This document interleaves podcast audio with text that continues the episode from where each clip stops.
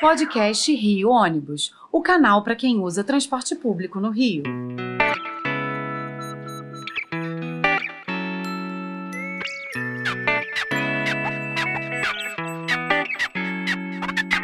Saudações ouvintes, passageiros dos ônibus da cidade e população carioca. Eu sou Paulo Valente e nesta edição do podcast Rio Ônibus vamos apresentar a segunda parte do programa sobre a história dos ônibus no Rio de Janeiro. Semanas atrás, conversamos com o busólogo Edvaldo, nosso grande amigo, sobre o tempo do, das lotações. E encerramos a conversa por ali porque estourou o nosso limite de tempo. Essas lotações que precederam os ônibus que conhecemos hoje. O Edvaldo hoje está aqui novamente com a gente e vamos avançar falando sobre o final da década de 60, de 70, 80, 90 até os dias de hoje, conhecendo como o setor cresceu e se tornou o principal meio de transporte dos cariocas. Edvaldo, um prazer mais uma vez ter você aqui com a gente, esse grande historiador, para a gente falar sobre os ônibus aqui do Rio de Janeiro. Para a gente aproveitar melhor o nosso tempo, já quero te perguntar como que aconteceu a migração dos lotações, onde a gente encerrou o, a primeira parte desse programa, para essa migração dos lotações para os ônibus. Como isso aconteceu? Olá, Paulo. Olá a todos os ouvintes. Agradeço mais uma vez a oportunidade de estarmos aqui juntos. E para a gente economizar tempo, falando rapidinho, foi assim, no, por volta de 1963 e 1964, foi não foi uma transição assim que a gente possa dizer calma. Houve foi um momento muito conturbado, né? Na verdade, as lotações estavam sendo expulsos justamente da parte de Filé Mignon, que era a zona sul da cidade, né? Como sempre, e do centro, estavam sendo deslocados para a zona norte houve muito protesto. O que eu posso dizer para você rapidamente, para a gente economizar tempo, é que muitos é, desses individuais dos lotações começaram a reclamar. Existiam é, lotações agregados né, e lotações individuais. E como foram deslocados para baixo da Zona Norte, viram a receita cair vertiginosamente. Porque onde estavam os maiores usuários? Na Zona Sul e no centro. Começaram a reclamar, alguns tentaram voltar, mas a exigência para que continuassem na, atuando na Zona Sul e, na, e no centro seriam que comprassem ônibus a diesel e formassem empresas. Então, nem todo mundo tinha essa condição, né, Paulo? E sim, foi um sim. momento também em que estavam também sendo implantados ainda as linhas de trolleys, né, os ônibus elétricos, em detrimento dos bondes. Então, foi um momento de transição, já ocorreu quase tudo ao mesmo tempo. Então, você já viu o caos que se instalou. Né? Linhas sendo criadas, é, em 63, a CTC, no finalzinho de 63, já estava é, já começando a, a, adquirir ônibus, né, que esses ônibus em janeiro de 64 é que ela começou a contactar as encarroçadoras para entrar em operação também com ônibus diesel e já para tirar os trolleys da Zona Sul, que o pessoal reclamava muito. Os trolleys foram vistos também como muito lentos. Eu andei no, nos, nos trolleys como trolleys e como transplantados. Realmente eram ônibus muito pesados, a gente falou no, no episódio anterior, e desenvolviam muito pouco, né? Sim. Bom, para é, começar é, isso. Não, só, só um, um, dado curioso. Eu acho que hoje praticamente todas as empresas de ônibus que ainda operam na cidade do Rio de Janeiro foram formadas nessa época aí é, início dos anos 60. Pelos relatos que a gente tem, pelo que a gente conhece, as empresas foram fundadas ali em 62, 63, 64. Boa parte delas vem dessa época aí, né? Justamente, o pessoal vem, de, vem desse momento, né? Existiam, como eu falei, os agregados, os individuais se associaram a empresas de ônibus. Eu cheguei a conhecer até, inclusive, um desses. É, conheço outros, né? Mas esse era bem mais ligado à família porque era pai da minha madrinha de casamento. E ele, no final, é, no tempo, nos anos 80, no tempo do ônibus padrão, ele teve que sair da sociedade de uma empresa que recentemente saiu das ruas, né? Justamente Sim. porque ele não tinha mais condições de adquirir ônibus padrão, né, para continuar na sociedade. E ele, naquele momento, só possuía dois ônibus a diesel na frota da empresa. Então, esses acontecimentos foram segregando muito é, as pessoas de participar dessas companhias, né? E a gente sabe que houveram, né, de lá para cá, muita coisa como aumento de frota para reduzir o, número de, de empresas né, atuantes na, na cidade do Rio de Janeiro. Só para nossa conversa rápida, até em dezembro de 68, nós tínhamos 58 empresas e 4 mil ônibus circulando no estado da Guanabara. Então, é, é, houve uma lei, salvo erro, eu, eu, não sei de que ano, que obrigou as empresas a, a, terem no mínimo 60 ônibus. E depois, já nos anos 80, ou final de 70, aí não, não sei bem a data, houve uma nova lei que obrigava a que elas tivessem no mínimo 120 ônibus. Né? Com isso, forçou que muitas empresas menores de 10, 20, 30 ônibus se é, reunissem em cima de um único CNPJ, numa única garagem, para poder prosseguir. Né? Então, foi havendo como que é, uma imposição legal para que reduzisse a quantidade de, de, opera, de operadores né? e formalizasse mais o setor. Foi por aí, né? É, eu lembro bem de 1981, da exigência de 120 carros. É, então, empresas tradicionais acabam saindo das ruas, como a gente pode citar a Estrela de Prata, né, que era uma, uma delas, é, um pouquinho mais a, a Transporte Choupal. A Castelo também, acabou nessa época. A Castelo, do ônibus, e, e, essa já tinha. E curioso, aviação suburbana. a Uruguai também acabou nessa época. A Uruguai ainda foi um pouquinho mais, Paulo. É, mas interessante é que, por exemplo, empresas como a Suburbana e como a Castelo, que você citou, tinha mais de 100 carros, por exemplo, tinha 105 carros na frota, faltavam só 15 e essas empresas desapareceram. Nós, como somos da parte do hobby, a gente não consegue saber de fato o que aconteceu dentro das empresas, porque acabaram elas se unindo com outras de 60 carros e o nome sumiu.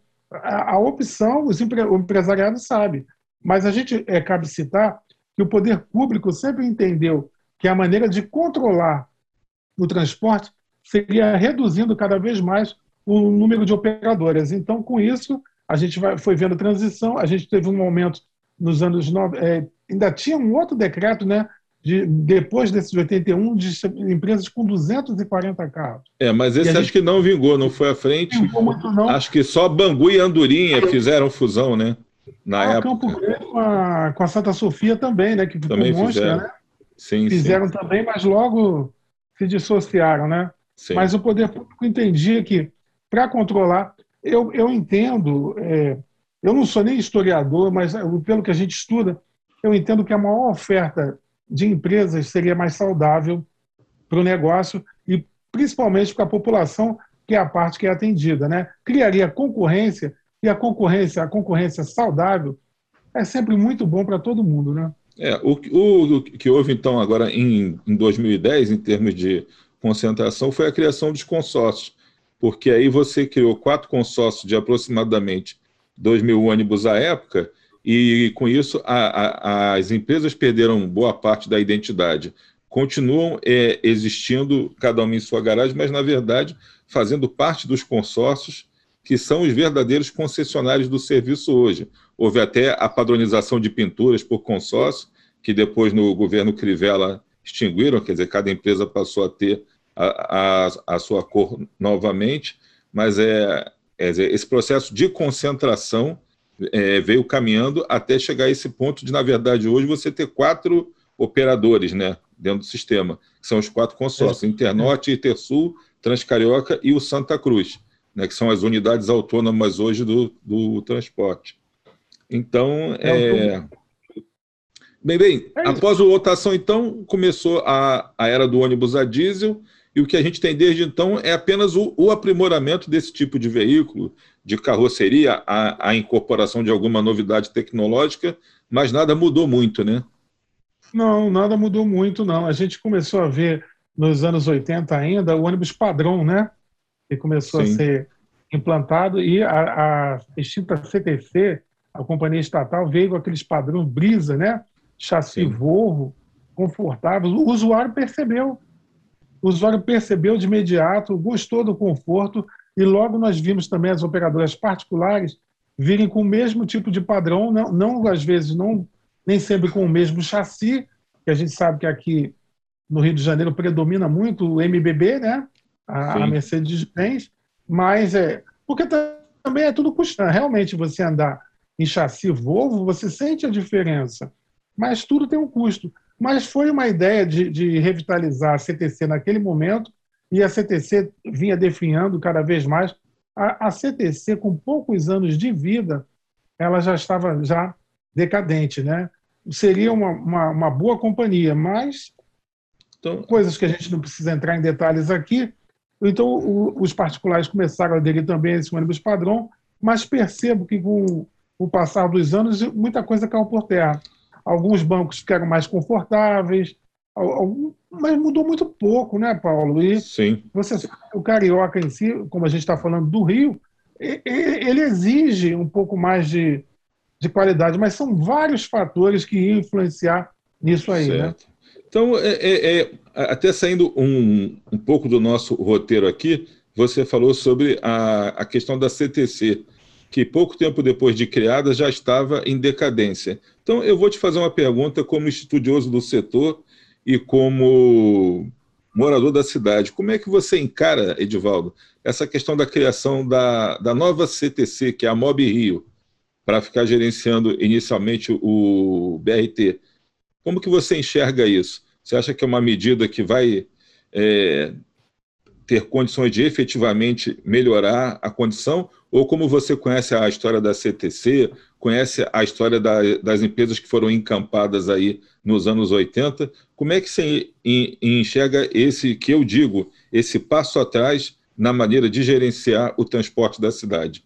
Essa criação de uma nova CTC torcendo para que dê certo, é certo e venha contribuir com o sistema, né? Junto com o sistema que está estabelecido, e venha contribuir. Por exemplo, uma empresa recente, aí você falou no BRT, a gente vê que o BRT tem problemas seríssimos, recorrentes, eu acho que, eu, eu pela minha visão de fora, eu acho que são problemas que só podem ser resolvidos a longo prazo, não é uma coisa que vai se resolver da noite para o dia, porque entendo, você bem sabe, aqui já falei em outras oportunidades, eu não sou a favor do BRT.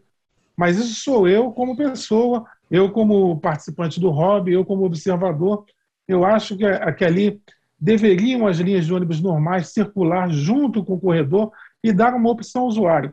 O usuário quer andar no, no, no BRT, é um ônibus mais rápido, tem a, tem a sua faixa segregada, ele utiliza. Ele não quer, ele tinha outra opção. A outra opção que deram foi só o ônibus frescão, o, de tarifa A, que tem um preço muito alto. E para atender áreas, por exemplo, por exemplo, como Guaratiba, Sepetiba, Campo Grande, Santa Cruz, onde a gente percebe que é um grande bolsão de, de, de classes mais desassistidas. Essas pessoas não têm condições de, de utilizar um transporte mais caro. Então, a gente torce né, para que a Mob Rio tenha mais sucesso do que a CTC teve, né? porque a CTC ela absorveu o pessoal dos bondes, né?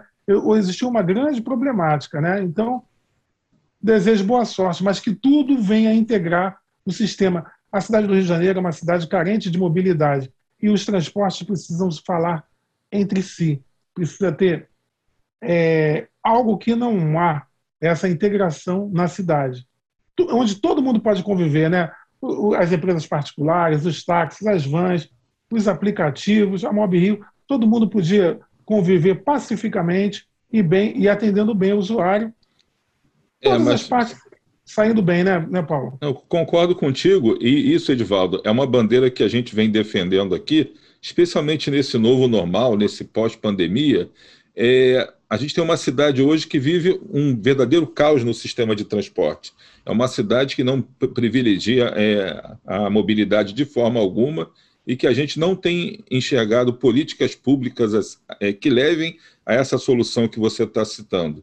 E nós sempre que conversamos aqui com qualquer interlocutor interessado no assunto, nós dizemos que é chegada a hora de termos um fórum de debate em que se sentem os concessionários que têm um contrato em vigor, o poder concedente através da prefeitura, a sociedade civil organizada, é, o Ministério Público, a, a Justiça, porque hoje já há muita coisa relacionada ao setor ajuizada, é, os outros modais também, os responsáveis pela gestão do transporte na região metropolitana, para se discutir que tipo de transporte a nossa cidade possa ter que lhe garanta a mobilidade, a acessibilidade, que faça a sustentabilidade, a sustentabilidade também, que consiga fazer com que a cidade ande com que a economia se movimente, com que o estudante possa ir à escola, com que o idoso possa ir até o hospital, com que funcione como já funcionou no passado o transporte da cidade,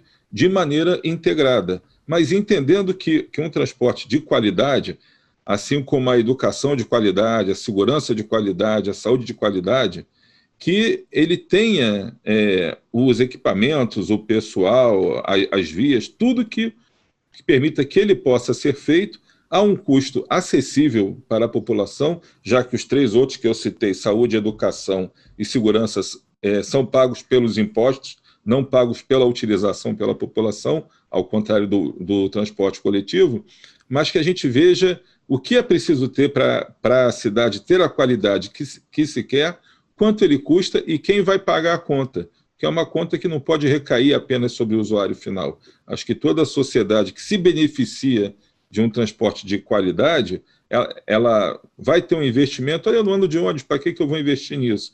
Você não anda de ônibus, mas a falta do ônibus, está provada agora no, no dia da greve, causa um caos na cidade, porque você vê o aplicativo desaparece e passa a cobrar mais que o dobro do preço usual a van foge da linha que ela tinha que, que rodar, ou que vinha é, assim, rodando, cobrando a tarifa modal, passa a cobrar R$ reais por um deslocamento. Então você vê, vira uma terra de ninguém, vira o um verdadeiro caos. Então, por pior que o transporte por ônibus hoje esteja, o transporte coletivo de modo geral, ele ainda garante a funcionabilidade da cidade. Ele ainda garante que tenhamos uma fuga desse caos que vem se instalando. Então, como é que a gente consegue fazer isso. Como é que você enxerga isso assim? Porque a gente sabe que o ônibus é, foi o transporte de massa, por exemplo, Barra da Tijuca foi criada até a chegada do metrô só era atendida por ônibus, mas não a impediu de crescer. Barra, Recreio, Jacarepaguá, cidades que não, é, áreas da cidade que não tem trem, que não tem metrô, cresceram em cima do ônibus e funcionava. E a gente vê que hoje não funciona bem. Como é que você é, enxerga isso que eu estou te falando agora, essa necessidade da gente citar? Você acha que essa ideia que vem é, corroborar aquilo que você falou anteriormente é a solução? É todo mundo sentar para conversar, definir o que se quer, se definir políticas e se trabalhar não em prol de um projeto político, mas sim em prol de um projeto de cidade? Você acha que esse é o caminho? Olha, Paulo, abril de 2022, né? Estamos no dia 31 de março fazendo essa gravação, estamos nas portas de abril de 2022 e o Carioca grita por transporte. O carioca grita por ônibus, está sem condução, o carioca está andando a pé. Então, é o momento realmente desse encontro, é o momento também de se estabelecer o poder público começar a subsidiar essas passagens, porque ele precisa participar efetivamente desse processo e também verificar uma coisa que eu vejo como um erro, foi a, implantação da tarifa única. Eu penso que deveria voltar, pelo menos em algumas localidades, aquela tarifa diferenciada, e esse pagamento ser feito por quilômetro rodado. A gente percebeu que com tarifa única, a, aquele pessoal que usa linhas circulares ali acaba pagando caro e quem, e quem mora bem mais distante paga mais barato, mas em compensação não tem o equilíbrio das contas e o transporte fica faltando. Então, é inadmissível que em 2022 a gente esteja a pé no Rio de Janeiro. Então, é o momento de se sentar, verificar essas tarifas e verificar esse aporte também do poder público, assim como tem aporte na educação e tem aporte na saúde, é momento da gente ter essas passagens também subsidiadas, porque assim acho que entendo que o transporte volta ao normal. E se pensar uma coisa que no Rio nunca se pensou, em integração dos transportes. É inadmissível como o metrô não fala. O metrô só fala com a ferrovia é, em alguns locais, em São Cristóvão, mas, por exemplo, esse, esse BRT é, e para ser implantado na Avenida Brasil. A gente já viu o erro que está acontecendo na Zona Oeste. Eu só consigo perceber, eu, eu não sou pessimista, mas eu, eu, eu só consigo perceber que vai ser um caos agregar todo mundo naqueles ônibus articulados na Avenida Brasil. É, é, eu acho que sempre existe aquela teimosia de fazer terminal em Deodoro. Vamos ver. Eu estou sempre na torcida para que a coisa dê certo. Mas ne, nessas modificações, a população nunca é ouvida. A população justamente porque a gente está falando de mobilidade, a população precisa ser ouvida. O que, que ela quer? O que, que ela, ela, ela precisa? O que, que é necessidade no transporte? Hoje, eu volto a dizer, é um absurdo em 2022 você não se deslocar. É um absurdo, você não consegue sair da zona suburbana para Jacarepaguá. A não ser que você tenha que fazer várias baldeações e com linhas que estão paralisadas até hoje. Olha só, fica cada vez mais difícil. Vamos torcer, né? É isso aí, vamos torcer. Bom, Edivaldo, te agradeço mais uma vez aí pela participação. Logo, logo estaremos conversando mais uma vez, que você sempre traz uma visão muito boa de quem gosta de ônibus, mas entende aí principalmente a questão do usuário e a questão da, da cidade, da mobilidade urbana, que eu acho que é muito importante. A gente não pode ficar restrito só à visão do empresário de ônibus. A gente tem que olhar a cidade como um todo e ser mais um ator desse grande cenário que está se formando. Mas é preciso que todos os modais sejam tratados com, com igualdade, com o mesmo interesse, com o mesmo nível de fiscalização e de acompanhamento, que não fique um, é uma parte fazendo aquilo que quer, do jeito que quer, sem respeitar a lei, ordem, impostos, tudo isso, e outra parte seja severamente multada e regulamentada quando o seu contrato não é cumprido. Então, te agradeço aí pela participação. O nosso tempo aqui, mais uma vez, encerrou, por isso a gente tem que marcar mais um. Tá bom, Edivaldo? Eu agradeço a oportunidade. Grande abraço aí, fica com Deus. Tá bom. Muito obrigado. E assim, caro ouvinte, chegamos ao fim de mais uma edição do podcast do Rio Ônibus, que ficará disponível para você ouvir novamente a qualquer hora e também para compartilhar com quem você quiser. Na próxima semana estaremos aqui com mais um assunto do seu interesse. Esperamos você. Apresentação e supervisão: Paulo Valente. Roteiro e produção: Peter Barcelos. Produção técnica: Rafael Lima.